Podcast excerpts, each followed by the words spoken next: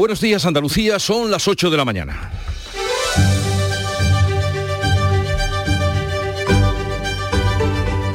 En Canal Sur Radio, La mañana de Andalucía con Jesús Vigorra.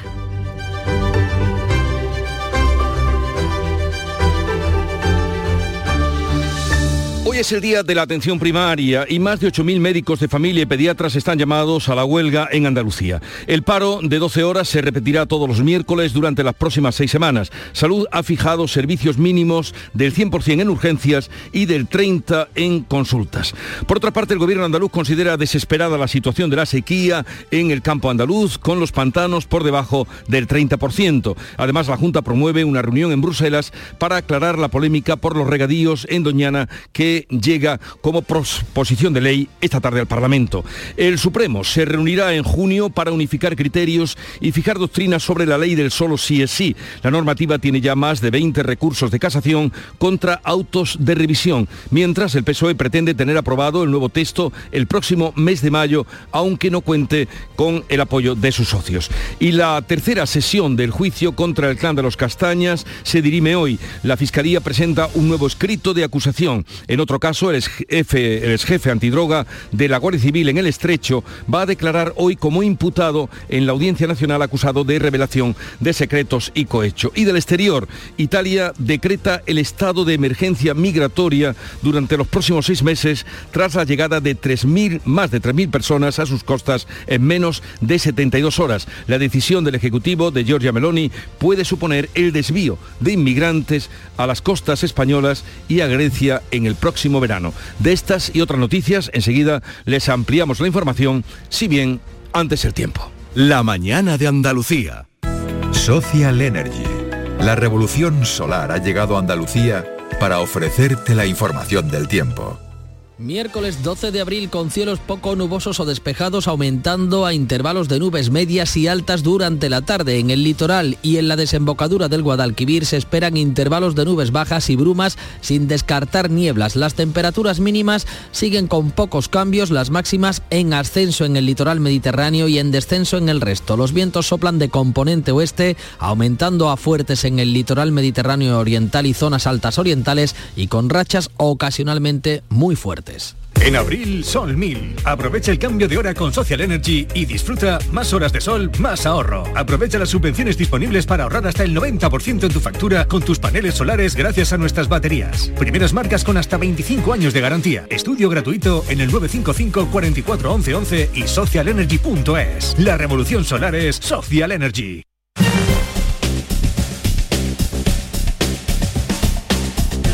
Conozcamos ahora cómo es la situación del tráfico en las carreteras de Andalucía. Desde la DGT nos informa Alejandro Martín. Buenos días. Muy buenos días. ¿Qué tal? Hasta ahora estamos pendientes de un alcance en la provincia de Huelva. Se van a circular por la 483 a la altura de Almonte, sentido El Rocío. Encontrarán tráfico alternado de vehículos. Al margen de este alcance, también complicaciones en el acceso a Sevilla por la 49 a la altura de Borbujos y Tomares. Ya en Málaga van a encontrar dificultades en el acceso a la capital malacitana por la 357 a su paso por Merca Málaga y en la 7 en dos tramos en Fuengirola y la Cala de Mijas, todo ello sentido Marbella y por último ya en Granada muy densa la GR30 a la altura de Almilla, sentido norte, sentido Maracena.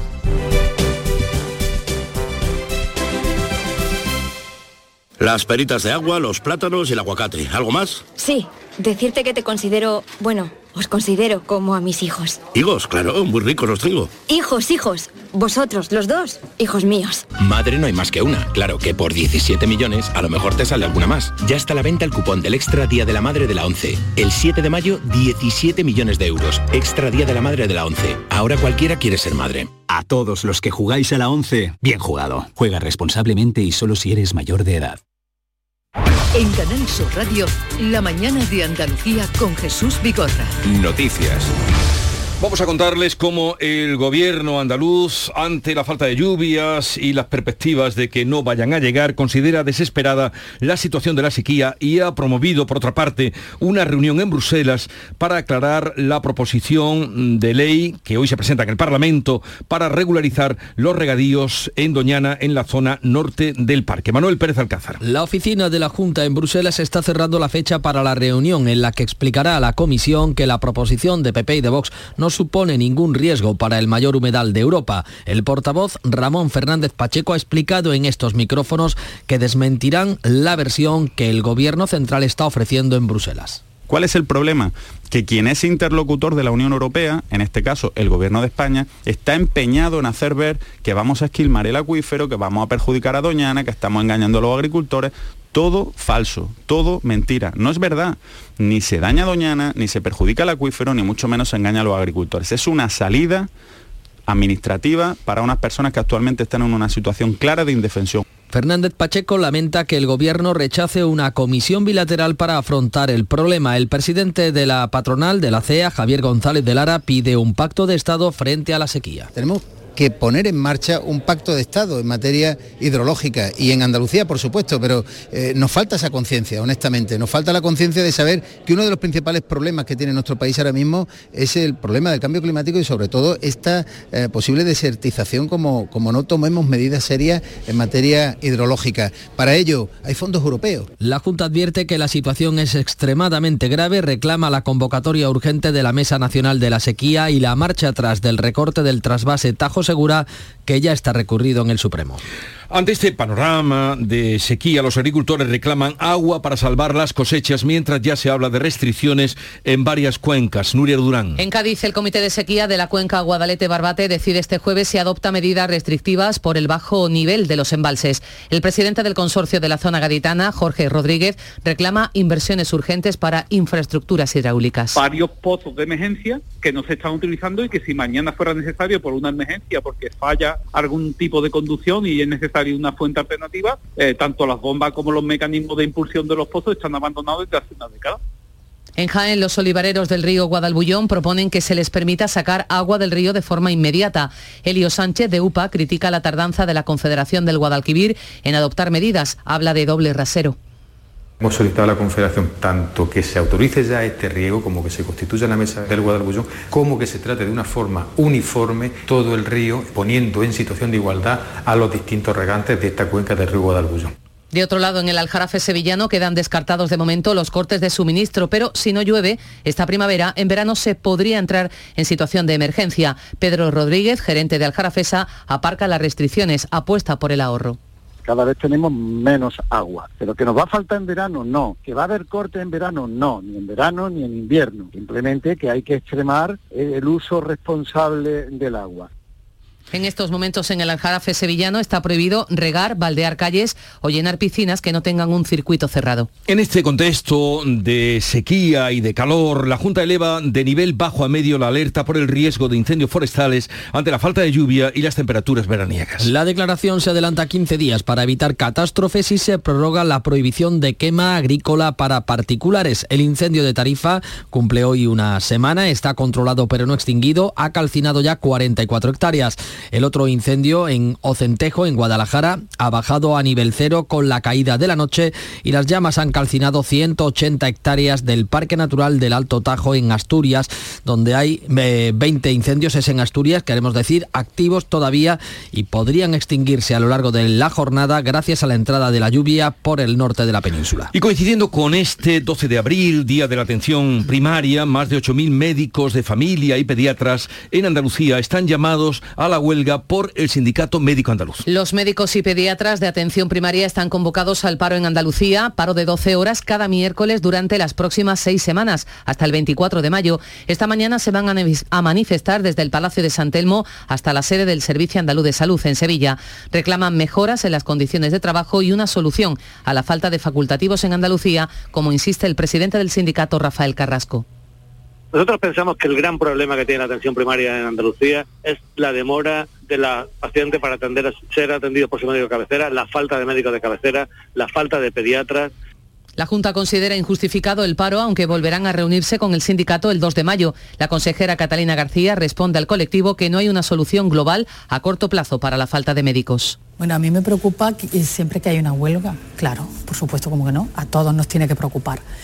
Pero es que ese problema que tenemos, que hay el gran déficit de médicos, no se soluciona en mesa sectorial.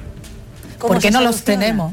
Desde la oposición por Andalucía y el PSOE acusan a la Junta de falta de propuestas. Para el líder socialista Juan Espadas falla la gestión. La gestión es la que está fallando y le está fallando a este gobierno de la Junta de Andalucía y al señor Moreno Bonilla y no lo quieren reconocer. Lo peor que hay en la vida cuando tiene un problema es no reconocerlo, porque entonces no le busca solución. Si tú no reconoces que tenemos un problema, no nos podemos sentar todos a buscar soluciones. La Consejería de Salud ha fijado el 100% de servicios mínimos en urgencias, el 30% para las consultas. Veremos qué repercusiones y cómo afecta la huelga de hoy, la jornada de hoy. El gobierno compra 3.200.000 dosis de la vacuna española contra el COVID de nombre IPRA.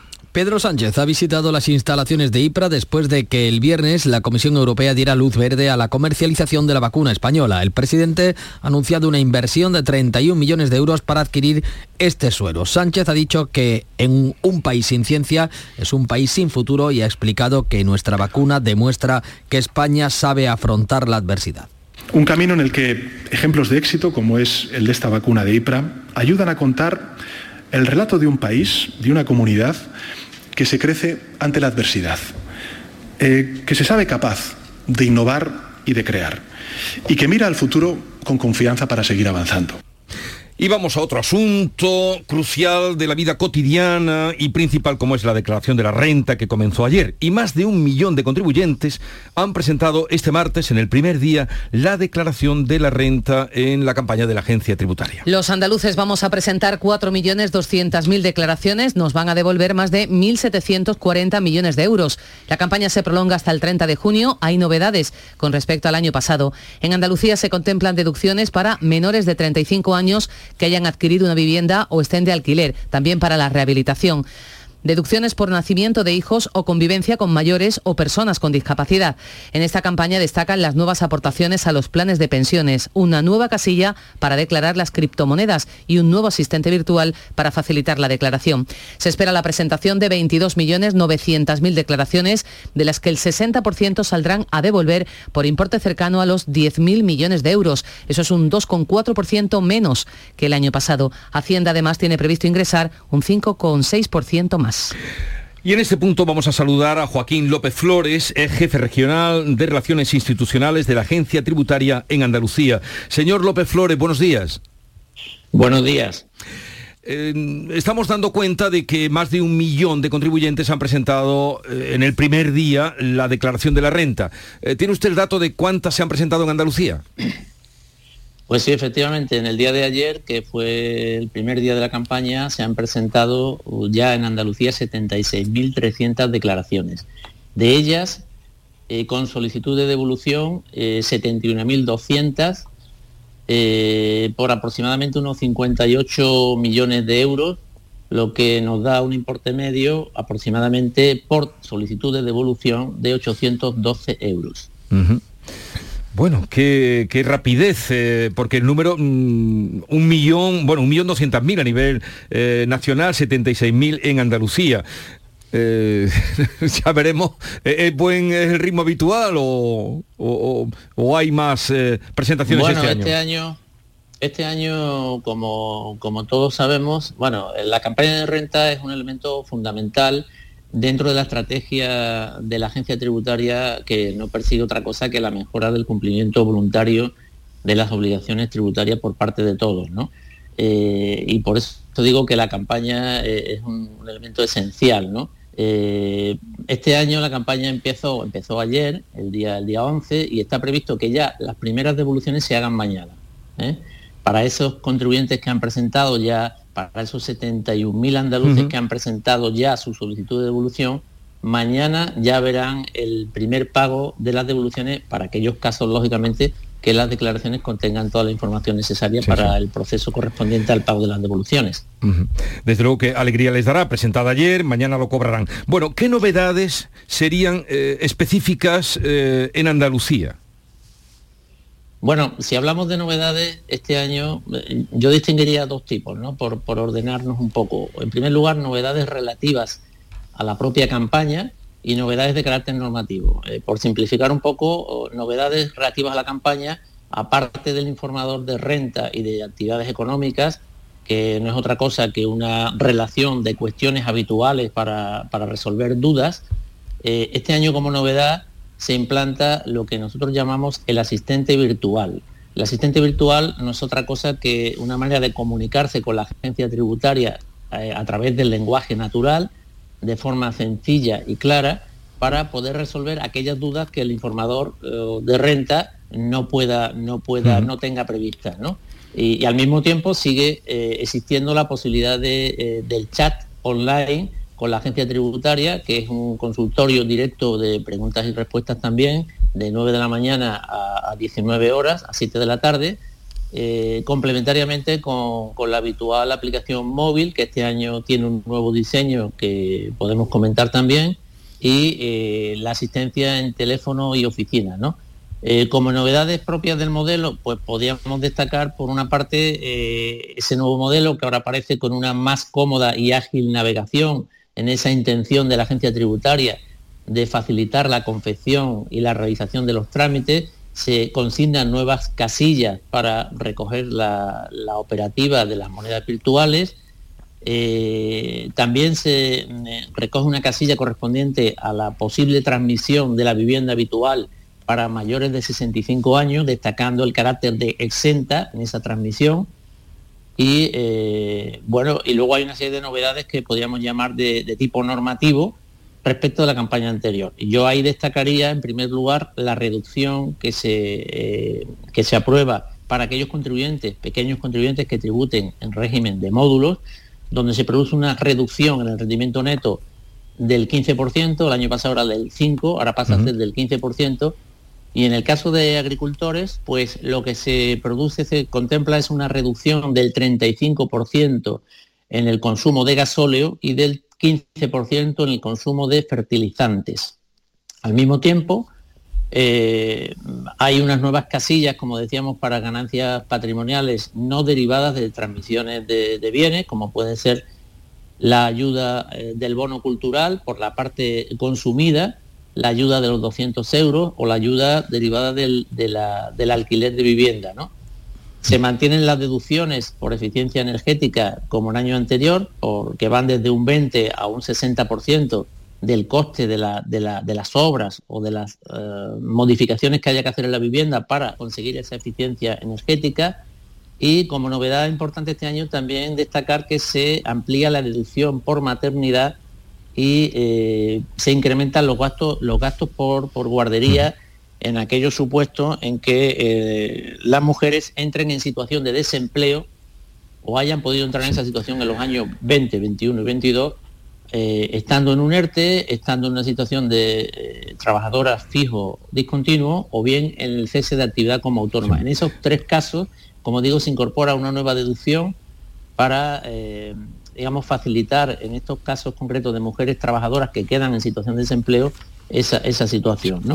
Eh, ¿Hasta qué punto son fiables los borradores que pedimos a la agencia tributaria? Porque eh, una asociación de gestores ayer lanzaba la idea de que el 35% tenían defectos.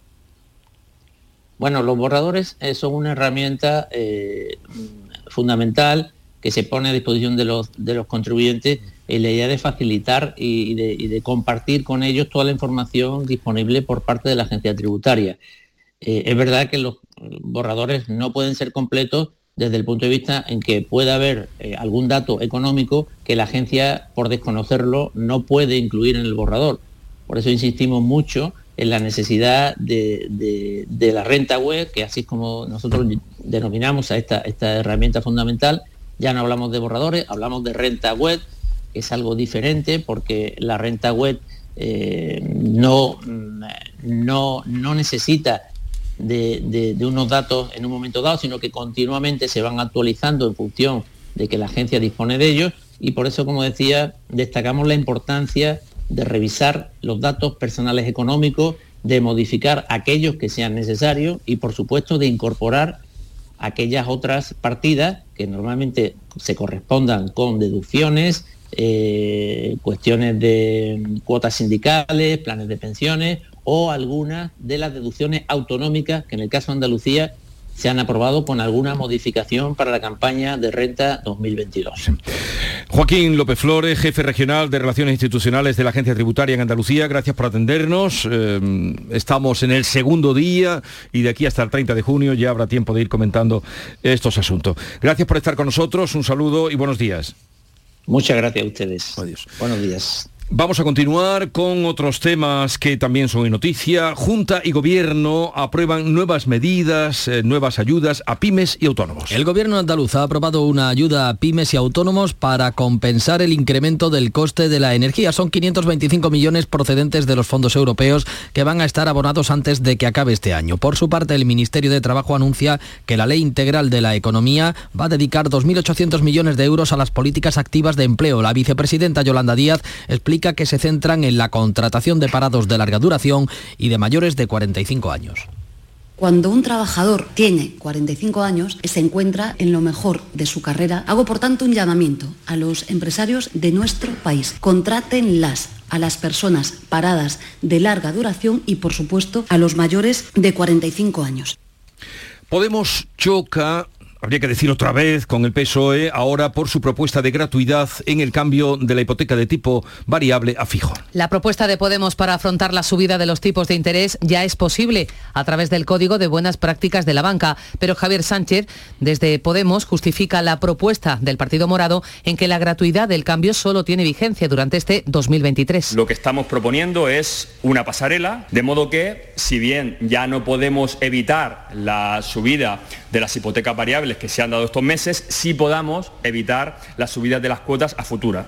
Responde desde el PSOE la ministra de Economía, Nadia Calviño. En junio tendrá lugar, dice, una reunión de seguimiento de estas medidas. Nos hemos eh, fijado una, una, nueva reunión con los representantes del sector financiero y también los representantes de los clientes y también los, los representantes de las personas mayores en junio para poder hacer un seguimiento de cómo se están aplicando las medidas que se han adoptado. Pero digo que eh, ya está en vigor esa medida de que el cambio de hipoteca sea gratuito. El PP prefiere medidas como la recuperación temporal de la deducción de las hipotecas en el IRPF. Vox, a quien le suena bien la medida, dice, advierte de que quien asuma una hipoteca fija lo hace con los tipos más altos de los últimos años. Y las viviendas turísticas, su regulación pasará a depender de los ayuntamientos, porque la Junta va a aprobar en junio el decreto en el que deja en manos de los ayuntamientos esta regulación. Cada consistorio podrá decidir la cantidad de este tipo de alojamientos que, habrá, que haya que haya en su municipio. El decreto regulará también las condiciones que deben cumplir. El consejero Arturo Bernal asegura que el modelo de negocio ha cambiado y hay que adaptarse. También una competencia que tradicionalmente es de las comunidades autónomas y en el caso de Andalucía vamos también a ceder a los ayuntamientos para que incorporen también eh, legislación, ordenación y planificación urbanística y también turística, para que puedan definir qué quieren hacer en sus respectivos municipios en esa cuestión. ¿no? En cifras turísticas, la Semana Santa ha registrado el récord de más de un millón de visitantes que anticipa una buena campaña de verano. Contrasta con los 34 fallecidos en accidente de tráfico durante estos días, el dato más trágico desde 2014, aunque en Andalucía, con dos fallecidos, se reduce a la mitad la siniestralidad respecto a 2022. Por cierto que de este asunto vamos a hablar con Luis Carlos Rodríguez León a partir de las 9. Él es el fiscal de seguridad vial de Sevilla y de Andalucía. Así es que nos dará cuenta mmm, de ese comportamiento en las carreteras andaluzas.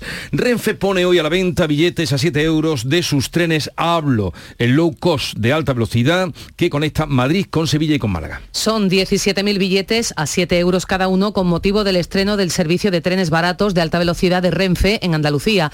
El servicio inicial de Hablo será de dos trenes diarios, uno por sentido, entre Sevilla-Madrid y Málaga-Madrid, con paradas intermedias en todas las estaciones del recorrido, Antequera Santa Ana, Puente Genil, Córdoba, Villanueva de Córdoba, Puerto Llano y Ciudad Real. Desde todas las estaciones Aves, ubicada en Andalucía, podrán adquirirse esos billetes a 7 euros para trayectos con Madrid. Con Irio antes, ahora con Hablo, llegó la competencia al AVE y esperemos que llegue también o se retome la puntualidad.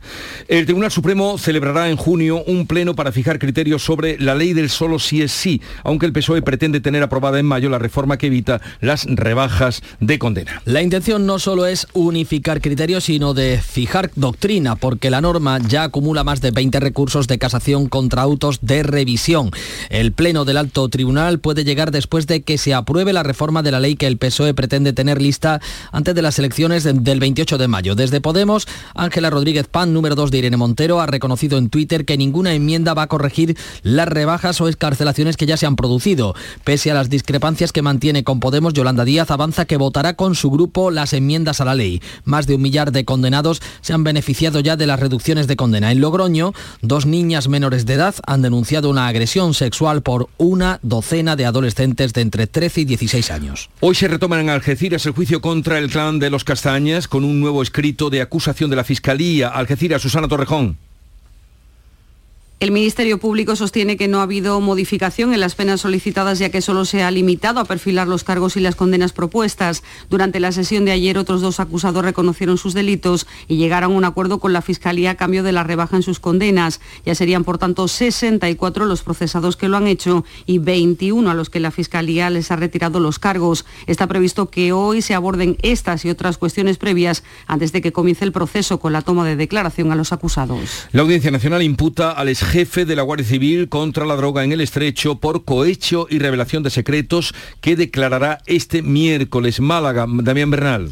En la actualidad está destinado a la comandancia malagueña. La situación se produce en el marco de una pieza separada de otro caso que instruye la Audiencia Nacional y que no guarda relación con las actividades del órgano de concentración contra el narcotráfico Oncosur o Consur, un grupo especial de lucha contra el tráfico de drogas en Andalucía, cuyo frente estuvo David Oliva Moreno hasta su disolución el pasado año.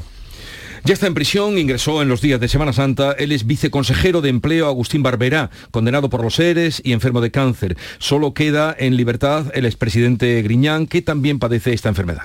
Barbera ha entrado en la cárcel del Puerto 3, en el puerto de Santa María, en Cádiz, donde también está el que fuera consejero Antonio Fernández.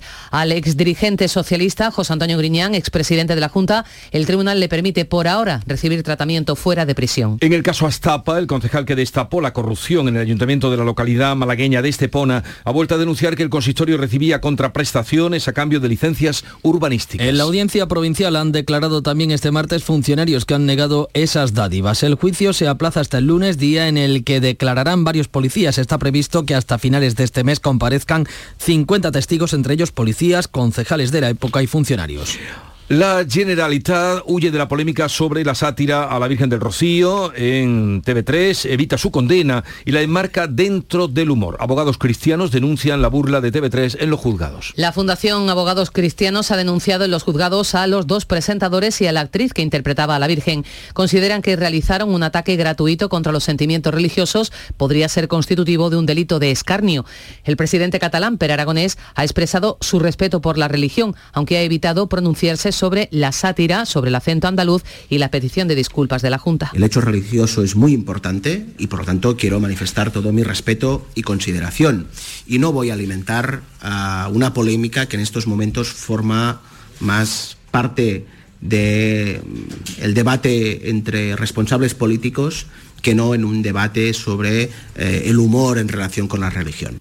Otro asunto relacionado con Cataluña, según publica El Mundo, la Generalitat sometió a un interrogatorio en catalán a la enfermera andaluza hostigada por el independentismo tras denunciar en un vídeo la exigencia de acreditar el nivel C1 de catalán para opositar en Cataluña. Y de ahí fue largada al paro, indudablemente.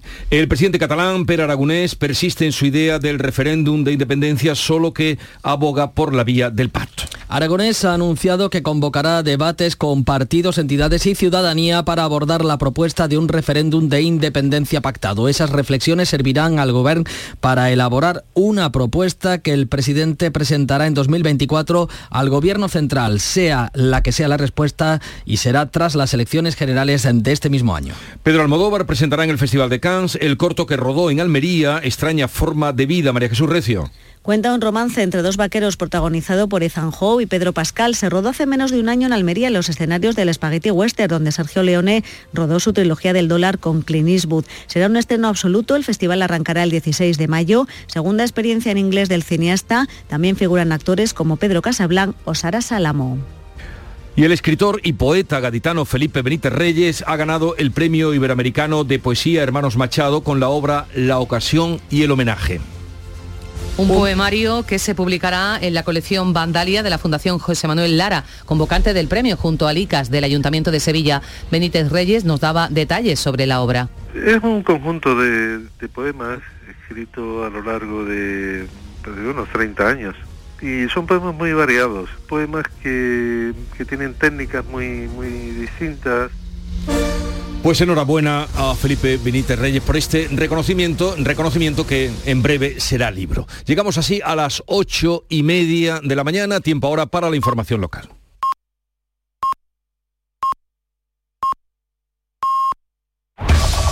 En la mañana de Andalucía de Canal Sur Radio. Las noticias de Sevilla. Con Pilar González. Buenos días. Emasesa y Aljalafesa descartan cortes en el suministro de agua este año, a pesar de que si no llueve pasaremos de la alerta por sequía en la que estamos a situación de emergencia. Hoy salen a la venta los billetes del tren barato de Renfe, los trenes de alta velocidad Hablo, y el aeropuerto de Sevilla ha estado dos horas bloqueado porque un avión privado había pinchado en una pista. Enseguida los detalles. Antes, el tráfico.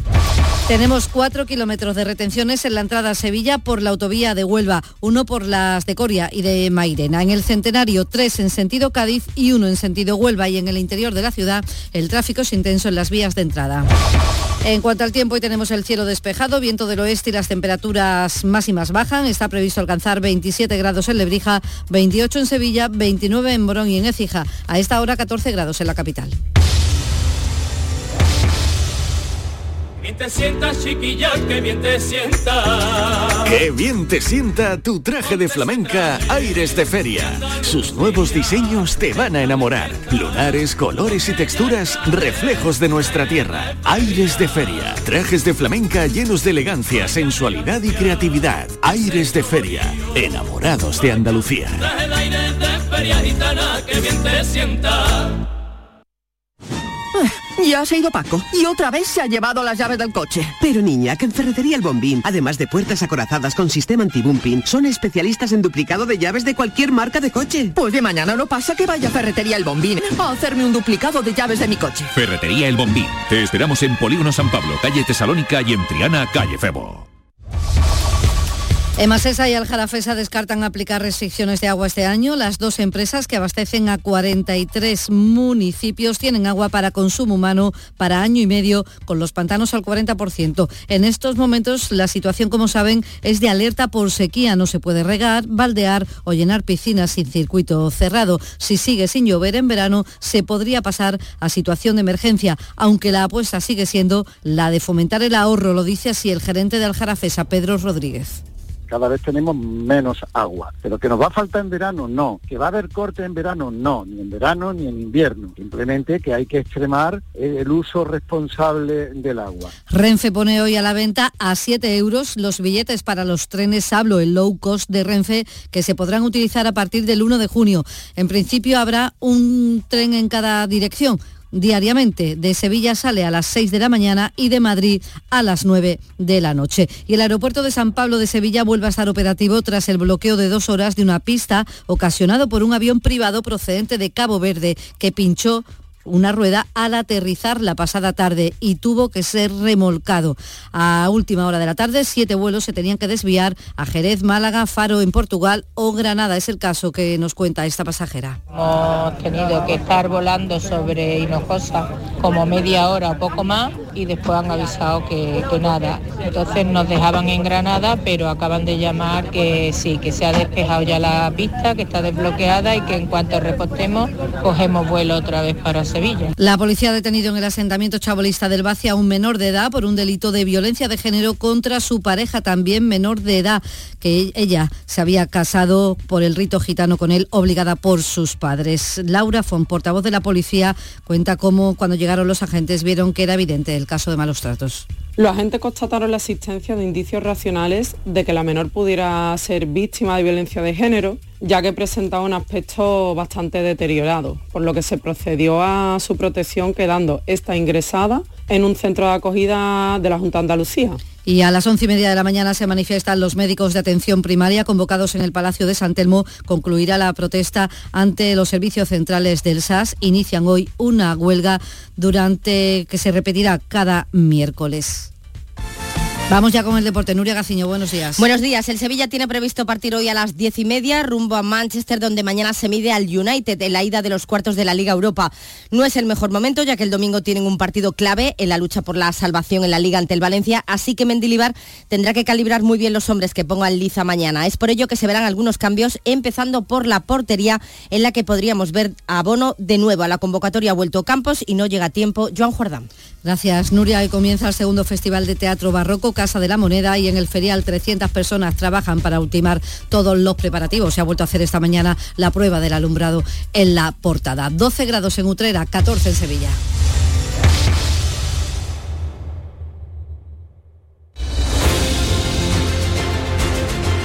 ...8.35 minutos de la mañana, la mañana de Andalucía en Canal Sur Radio y en un momento abriremos tertulia de actualidad para comentar lo que hoy les venimos contando con Raquel Montenegro, Antonio Suárez Candilejo y Alberto García Reyes.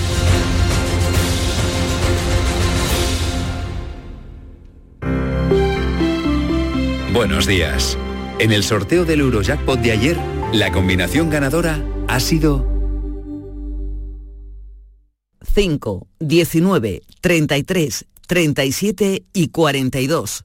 Soles 7 y 9.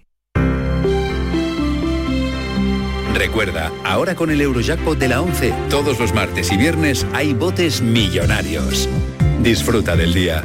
Y ya sabes, a todos los que jugáis a la 11, bien jugado.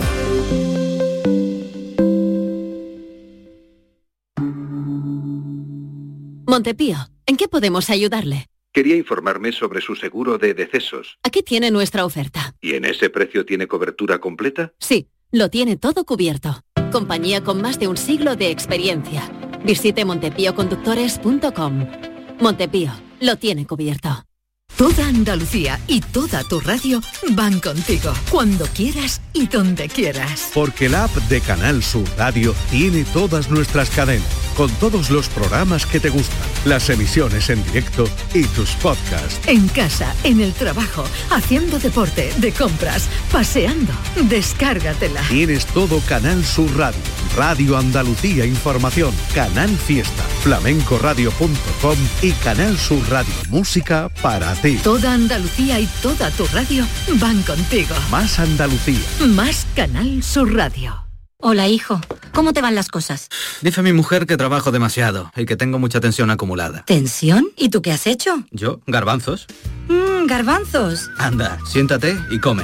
Legumbres la pedriza. Tómate tu tiempo.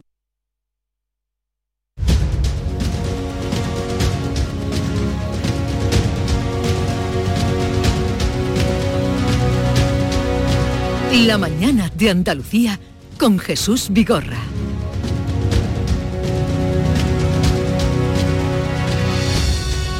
Y con Raquel Montenegro, directora del Día de Córdoba. Raquel, buenos días. Buenos días, Jesús. ¿Qué tal estás? Pues muy bien, arrancando un, un miércoles estupendo, soleado y, y por desgracia también sin, sin, amenaza de lluvia. Soleado, todo soleado. Bueno, vamos a saludar también a Suárez, Antonio Suárez Candilejo, director de Huelva Hoy Teleonuba. En Huelva, buenos días, Antonio. ¿Qué tal? Buenos días. Por aquí también soleado con temperaturas un pelín más bajas y hoy y en el Día Mundial de los Frutos Rojos. Eh, no sé si lo sabe mucha gente, pero hoy conmemoramos ese día. Eh, no, no, no, lo sabía, pues, bien traído. Pues en Día Mundial de los Frutos Rojos y estamos en plena vorágine de la campaña de recogida de, de, de en fin, la fresa, frambuesa, arándano, mora. Eh, interesante este día, sí. Pero la, los días tienen ya, se van pareciendo Hay días más para todo, al santoral, porque hoy también es el día de la atención primaria. Sí, sí, también bien traído y es un día también que, en fin, con lo que la que está cayendo y las protestas de y los paros de 12 horas, eh, sí, sí. Ahora hablaremos de eso. Exacto. Y Alberto García Reyes, director de ABC Sevilla. Buenos días, Alberto. Muy buenos días, ¿qué tal? ¿Cómo estáis? Mm, Bien, ¿tú qué tal? ¿Qué perspectiva tienes? ¿Qué, qué- qué ánimo? Bien. Bien, bien, mucho, mucho ánimo. Estamos a miércoles todavía, ¿eh? El, el día más importante de la semana porque es el... Ya se nos ha tenido que ir la galvana de- de- del lunes y todavía no ha llegado la, la del fin de semana. El cansancio del viernes. Alberto, no hay que vivir solo para el fin de semana, Alberto. No hay que vivir solo para el fin de semana. Al contrario, el fin de semana es la preparación para la semana. Claro, claro. Bien, eh, esto- me he dado cuenta ahora mismo que es el día la tertulia de los directores, porque los tres eh, son gente con responsabilidad en sus medios.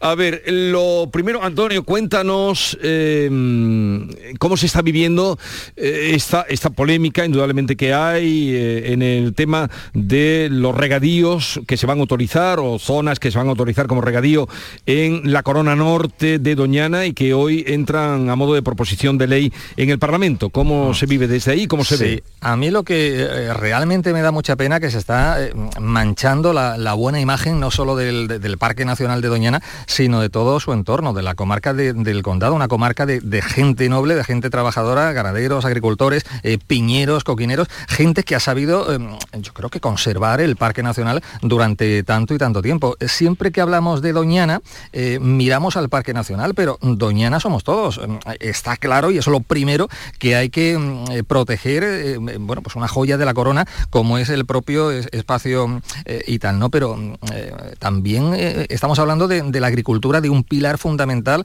fundamentalísimo para la economía de la zona. Nadie, nadie piensa en que, eh, sí, está muy bien proteger, ya digo, el Parque Nacional, pero que también habrá que proteger a la gente de su entorno, a esa gente del condado mm, que está ahí desde hace ya, pues, mm, ya tanto tiempo y que también merece un poco de atención. Yo creo que, evidentemente, esa nueva proposición va a salir adelante con los votos del Partido Popular y de Vox, pero ya digo, me preocupa mucho esa polémica estéril que es- y esa mala imagen que se está creando eh, de Doñana, eh, no solo a nivel nacional, sino a nivel internacional. Y también me preocupa una, eh, la actitud de algunos políticos. Eh, por ejemplo, el PSOE dice una cosa en la comarca, los alcaldes de, de la zona del PSOE están a favor en muchos casos de, de esa proposición, pero otra cosa es lo que dice el señor Juan Espadas eh, a nivel andaluz, otra cosa es lo que dice el gobierno socialista y yo creo que deberíamos de ponernos de acuerdo porque es lo que la gente está esperando, que que se siga protegiendo el Parque Nacional, eh, pero que haya un equilibrio entre lo que es el- la protección y también salvaguardar el desarrollo socioeconómico de, de la zona, ¿no? Es un, que decisión precisamente muy difícil. El equilibrio Claro. consiste en contar con las personas. Eh, eso, es decía antes, exactamente claro. el equilibrio. A mí, a mí el ecologismo, el ecologismo este que, que excluye a las personas de, ese ecosistema me parece de cartón piedra. Ah, hoy he leído una polémica muy divertida por, por la supresión de una presa, eh, creo que es la de Valdecaballeros, ¿no? que, que- que los ecologistas eh, pues decían que está muy bien que se suprima esa presa de Valdecaballeros porque va a volver a anidar por allí, creo que es el, el abejaruco. ¿No? Y bueno, pues está muy bien que protejamos al abejaruco mientras echamos a los vecinos, ¿no? No sé, es una cosa completamente absurda. En el ecosistema las personas también, también funcionamos, cabe- formamos cabemos parte todos, claro. de ese ecosistema. Y el ecologismo tiene que contar también con nosotros. Por eso nunca he entendido bien la polémica, la polémica de Doñana, la verdad. Eh, Sobre todo porque en este caso no se habla de... A ver, eh, Raquel. Mm, eh, eh, no, lo que, lo que al hilo de, lo que decía Alberto, yo no creo que sea solo una cuestión de ecologismo. Aquí estamos hablando también de economía, ¿eh? Mm, No es eh, cuando se, se habla de cuando o cuando se trata de, de conseguir que, que haya un equilibrio en el uso del agua en la comarca, eso también es para beneficio de los agricultores que ya están implantados en la, comarca. Es que lo que tampoco se puede eh, eh, hacer es garantizar derechos para un agua que no existe cuando las plantaciones que ya están no tienen el agua suficiente.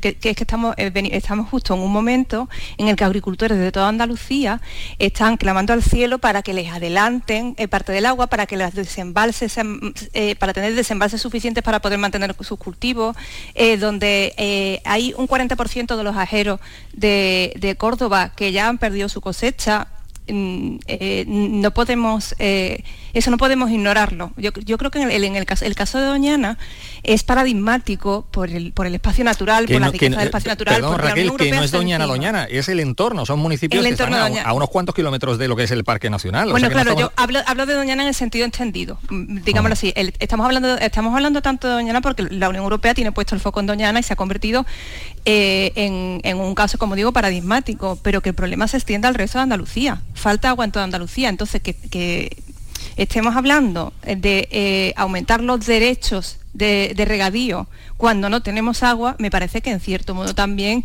eh, no es jugar limpio con los agricultores. Pero aquí no se está hablando en ningún caso. un momentito, haya terminado Raquel. Venga, de uno en uno, que no No, no, decía que no podemos confundir los términos. Una cosa es la coyuntura actual que estamos viviendo de sequía y otra cosa es el marco general que en una situación normal tendría que darse, que es lo que realmente se está negociando. Ahora tenemos que añadir la coyuntura de la sequía, por supuesto, que, eh, eh, nos está destrozando eh, a todos, ¿no? Pero lo que no se puede es pensar que Doñana es la joya ambiental que es sin añadir cuál ha sido la acción del hombre en esa zona a lo largo de la historia que también ha contribuido a que sea la joya ambiental. Y, mucho, y mucho. A, lo que tiene que ver con el tipo de cultivo, con el mantenimiento de la zona, en fin, este tipo de ah. cosas en las que yo creo que adulteran el debate. Sí, pero por eso decía anteriormente que Doñana somos todos, o sea, es el lince, eh, eh, que siempre que hablamos de proteger la joya de la corona, siempre nos vamos al lince, pero también al, hombre, a la mujer, a, la gente de la zona, también, y lo decía anteriormente, habrá que protegerla. Pero en este caso, Raquel, aquí no se está hablando de de tocar eh, al acuífero 27, que ya sabemos que está muy esquilmado desde hace ya mucho tiempo, sino se está tratando de garantizar los derechos que le asisten a una serie de, trabajadores del campo, agricultores, que se han quedado fuera de esa reforma del denominado plan de la, de la Corona Norte. No se está hablando en absoluto de, agua subterránea, se está hablando de agua superficial cuando los trasvases que están eh, prometidos se puedan llevar a cabo. Ahí está el desdoble del túnel de San Silvestre, que está parado y que mm, no sabemos si va a ser una realidad o no. Está la presa de Alcolea también paralizada y los agricultores merecen un poco más de atención. Estamos hablando del pilar más importante de la economía de esta provincia. Lo decía anteriormente, ahora la campaña de frutos rojos eh, da empleo a más de 100.000 personas. Si no tuviésemos la agricultura, si no tuviésemos el campo en Huelva, yo no sé qué sería de esta provincia. ¿eh? Indudablemente. Antonio, ¿tú que conoces bien ahí la situación? ¿Cuántos años lleva parado el túnel de San Silvestre? Pues el, túnel, bueno, lo que es el desdoble eh, se viene alargando desde hace ya algunos años. Ahora se, se ha, aprobado un proyecto que básicamente es eh, con la misma capacidad del actual que no convence mucho a, los agricultores porque se ha descubierto que hay una colonia de eh, murciélagos en la zona y que eso está, sí. murciélagos, y que están, bueno, pues perjudicando un poco a lo que son las aspiraciones de, los agricultores. pero bueno, es una vieja demanda, una demanda histórica, ese desdoble del túnel mm, que va más lento que, el caballo del malo en las películas, ¿no? Y, podemos hablar también del de, trasvase de la presa un que, eso que quiere Raquel hablar, que lo está ahí. Sí, voy, a meterme como pueda, Jesús, que eh, tengo aquí dos personas muy potentes, muy potentes. que, no, que, no solo tú no es Silvestre, vamos a hablar de la presa de Alcolea, sí, eso vamos a hablar de lo que pasó con la de Landévalo, vamos a hablar de las conducciones de la presa de Rules y de tantas infraestructuras que se han quedado mm, en el camino y que, que deberían de estar hechas. Indudablemente ha habido, y además eh, podemos hablar de gobiernos de uno y de otro color, no, no, se trata de culpabilizar a nadie, y de una agricultura de primor que ha, que ha, que ha innovado para eh, rentabilizar al máximo el consumo del agua, indudablemente, pero la situación actual es la que es. Y, tenemos el agua que tenemos. y cuando Alberto cuando tú dices la, eh, la coyuntura en la que estamos de sequía y cuando volvamos a una situación normal, pero vamos a volver a una situación normal como la de antes, porque todos los datos indican que no va a ser así. Tenemos que adaptarnos a la situación que vamos a tener. lo, que queramos, pero sequías como esta ya hemos vivido varias, en el último siglo varias, ¿no? Y bueno, ya está, oye, eh, eh, es una situación muy preocupante que necesita que se tomen medidas, que necesita que tengamos mucha conciencia general de la situación que estamos atravesando, pero eso no puede cegarnos para que se negocie un marco general en unas supuestas condiciones normales, con las excepciones que requiera la situación de sequía, que es lo que tiene que hacer la gente sensata y que se dedica a esto de manera profesional. Vamos, yo, yo Sí, hay lo pueblos, entiendo así. hay localidades como por ejemplo En Lucena cuanto- del Puerto. En cuanto a lo de que no hay que culpabilizar a nadie, yo creo que sí hay que culpabilizar. Me da igual el color político de quienes hayan gobernado, pero quienes han gobernado y han dejado sin hacer todas esas infraestructuras son los culpables de la situación. Bueno, Decía anteriormente-. Me refería a no, culpa- a- a que- a- a no decir la culpa ha sido de tal o cual porque todos han estado implicados. Me- todos, todos. Probablemente me he expresado, todo- me, me he Sí, expresado mal. Decía anteriormente que hay pueblos de, de la zona, como por ejemplo el caso de Lucena del Puerto, cuyos alcaldes están muy preocupados porque eh, si no se garantiza el- la continuidad de lo que es la agricultura, mm, se verían abocados a desaparecer eh, prácticamente. Son municipios que dependen eh, exclusivamente de la agricultura. Y está muy bien lo que el gobierno central viene haciendo desde hace ya algún tiempo de cerrar pozos ilegales. Hablamos de, eh, en fin, de, de lo intachable de la actividad agrícola. Bueno, también ha habido algunas cosas que son, mm, en fin, eh, en bastante cuestionables y tal. Se están cerrando pozos, creo que eh, quedaban unos 500 eh, por cerrar todavía, pero bueno, a esa gente habrá que darle mm, garantía, ¿no? Porque esa gente generan puestos de trabajo. Si no tenemos la agricultura, ¿qué tenemos? Eh, Insisto, que sí, que está muy bien la protección, la preservación de la joya de la corona, pero que a los agricultores habrá que darle algún tipo de, garantías. Y en este caso de la reforma de, la Corona Norte hay 600, creo, mm, que se quedaron fuera, gente que tenían sus derechos históricos y que, no están dentro de, ese plan tal y como lo concebimos. Mm, En fin, que eh, lo decía anteriormente, el equilibrio es necesario, es bastante complejo, pero eh, quienes tienen la, posibilidad, que son nuestros políticos, deberían sentarse de una vez por todas. Mm, El PSOE eh, dice que sí, que está abierto a dialogar, pero, pero ahí estamos con ese pim pam pum. Va- veremos lo, lo que pasa hoy en el Parlamento y mañana. Eh, como no podemos cambiar la situación, veremos qué pasa en el, el debate que se inicia hoy en el Parlamento de Andalucía. Eh, Miguel Delibes, que bien conoce la situación, decía que, que, eh, esto tensionaría, eh, este, mm, esta proposición de ley vendría a aumentar la tensión. En fin, veremos, los pozos ilegales existen, se están cerrando, agua hay poca y parece que en los próximos meses no podemos tener muchas esperanzas. En fin, ya veremos qué da de sí esta situación. Por otra parte está la negativa. Ayer estuvo aquí el consejero de Sostenibilidad, el consejero de Economía Azul, eh, Fernández Pacheco, e insistía y era rotundo en decir que, que no se iba a sacar agua del acuífero de Doñana. En fin, ya veremos qué pasa. Ya digo, como no podemos eh, nosotros cambiar la situación, cambiemos de Ojalá, tema. ojalá Cam- pudiéramos. Claro, como cualquiera, como, como los propios políticos, ojalá pudieran cambiar y, y arreglarla. Eh, cambiemos de asunto. Hoy es el día de la atención primaria y coincide eh, con la huelga de médicos en Andalucía que no se ha podido parar, ha habido intentos, hasta última hora hubo ayer eh, reuniones entre el sindicato eh, de médicos, el sindicato médico andaluz y la Consejería de Salud. Al final la huelga está convocada, a esta hora no sabemos qué incidencia está te- teniendo, supongo que tendrá que pasar más horas, son 8.000 los médicos y mm, los servicios mínimos que, los servicios mínimos que se han decretado son del 100% para las urgencias y del 30% en las consultas. No sé qué percepción tenéis de esta huelga o cómo lo veis. A ver, Raquel.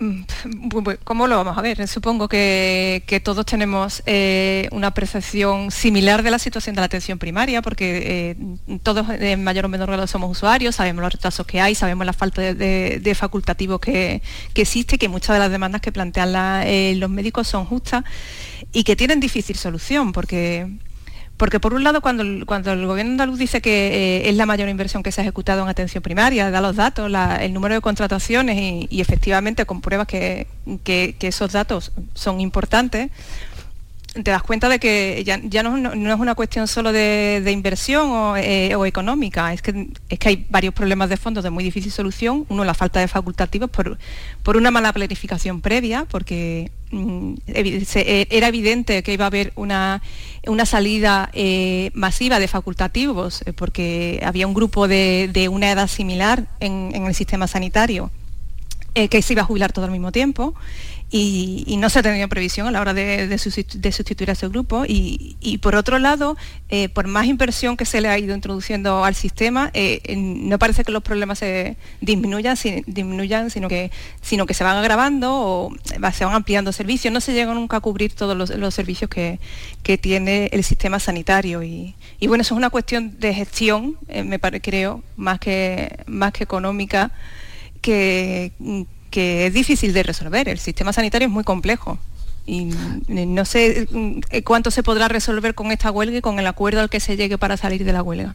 Yo abogaría por, un pacto eh, a nivel nacional, eh, porque mm, eh, un pacto a nivel nacional por, la atención primaria, porque lo que está pasando en Andalucía también está pasando en otras mm. comunidades autónomas y ya es hora de que afrontemos realmente esta situación. Cierto es que, la atención primaria, y lo hemos dicho en infinidad de ocasiones, es manifiestamente mejorable. La Junta dice que no hay motivos para, para estos paros de 12 horas cada miércoles, bueno, mm, que no habrá privatización, pero yo insisto en que mm, ya es hora de coger eh, el toro por los cuernos en este eh, sentido. Y cierto es que ya a, la Junta y al PP no le vale la excusa de lo mal que lo hicieron, lo mal que lo hizo el PSOE durante 40 años y tal. Eh, la atención primaria también ha, salido muy tocada de lo que fue la, la pandemia del COVID, pero mm, todos estamos sufriendo en menor o mayor medida esta situación. La atención primaria necesita, necesita soluciones para los problemas que estamos padeciendo todos. ¿no? No me vale, bueno, pues, los sindicatos van a seguir negociando eh, con la Junta y tal, pero ya digo, no me vale tampoco mucho que la Junta diga que no hay motivos reales para, para estos paros, ¿no? Es un problema complejo, ¿eh? es un problema complejo en el que la primera tentación que podemos tener todos es meter la brocha gorda, ¿no? Pues que hace falta más médicos, que los recursos que se destinan a la atención primaria son insuficientes. Bueno, este tipo de cosas que siendo todas ciertas no terminan de dar con la clave de lo que, de lo que pasa. Yo creo que, como dice Antonio, aquí es muy importante el, pacto nacional. Estoy completamente de acuerdo en eso, porque una de las evidencias que hemos tenido en, todo este tiempo después de la pandemia es que no es un problema de Andalucía, es un problema de todas las comunidades autónomas. Unas en mayor medida y otras en menor medida, pero no existe una atención primaria de excelencia en ningún punto de España las citas médicas se dan con demasiado eh, tiempo, eh, cuesta mucho trabajo que te atiendan. Luego hay otro problema que es que el tiempo en el que está siendo tratado por el médico es a veces ridículo, no, le da tiempo a verte nada. Eh, los médicos, otra de las quejas que tienen es que dedican demasiado tiempo que tendrían que estar viendo al paciente a la burocracia de en el ordenador rellenar los datos y en fin, son muchos temas que puestos todos en una costelera, lo que nos indican es que aquí hay que ponerse. ¿eh?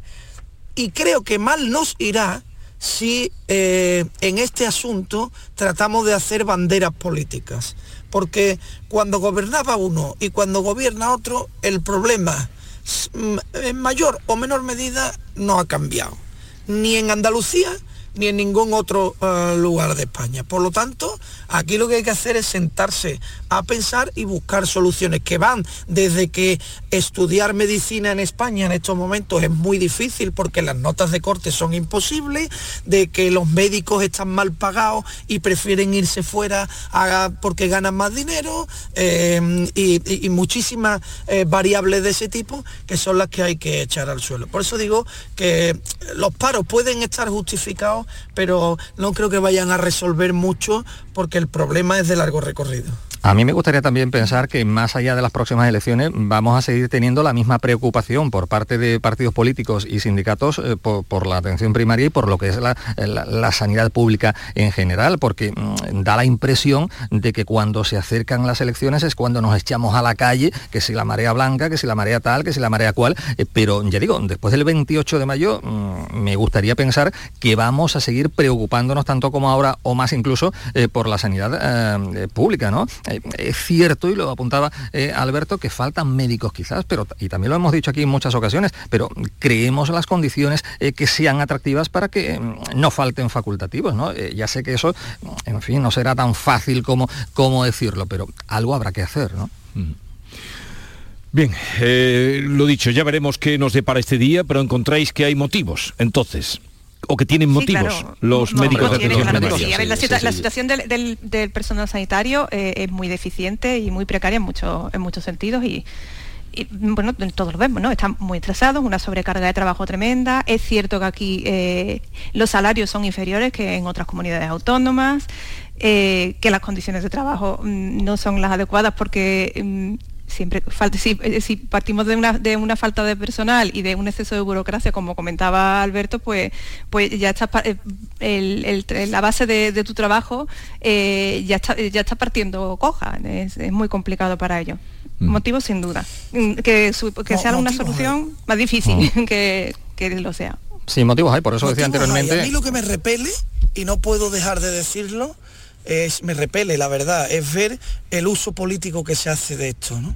Me, me cuesta mucho trabajo eh, metabolizar eso, porque mm, esto de que mm, en Andalucía desde que gobierna el PP se privatiza y la, y la, y la eh, atención primaria está eh, cada vez peor, de- vamos a ver. Pero si antes se hacía datos, igual, además, mienten los datos eso, los datos los desmienten eso porque eh, vamos a ver hay más inversión no se ha privatizado y todo eso es un- un- una mentira que mm, creo creo que afecta más al que hace la- a- esa crítica que al que la recibe porque los andaluces tenemos todavía cierta memoria ¿eh? y que nos vengan a dar lecciones los que dejaron la sanidad pública como está oye pues mira no cuela ¿eh? Tenemos a cierta ahí, memoria pues sí, hay un problema. Hay un problema y hay que resolverlo. Un problema que, por cierto, eh, eh, afecta a los facultativos, por supuesto, pero afecta sobre todo a los ciudadanos, ¿eh? que no tienen razones los facultativos para, para, para hacer la huelga. No solo tienen razones, la tenemos principalmente los ciudadanos. Llegan las 9 de la mañana.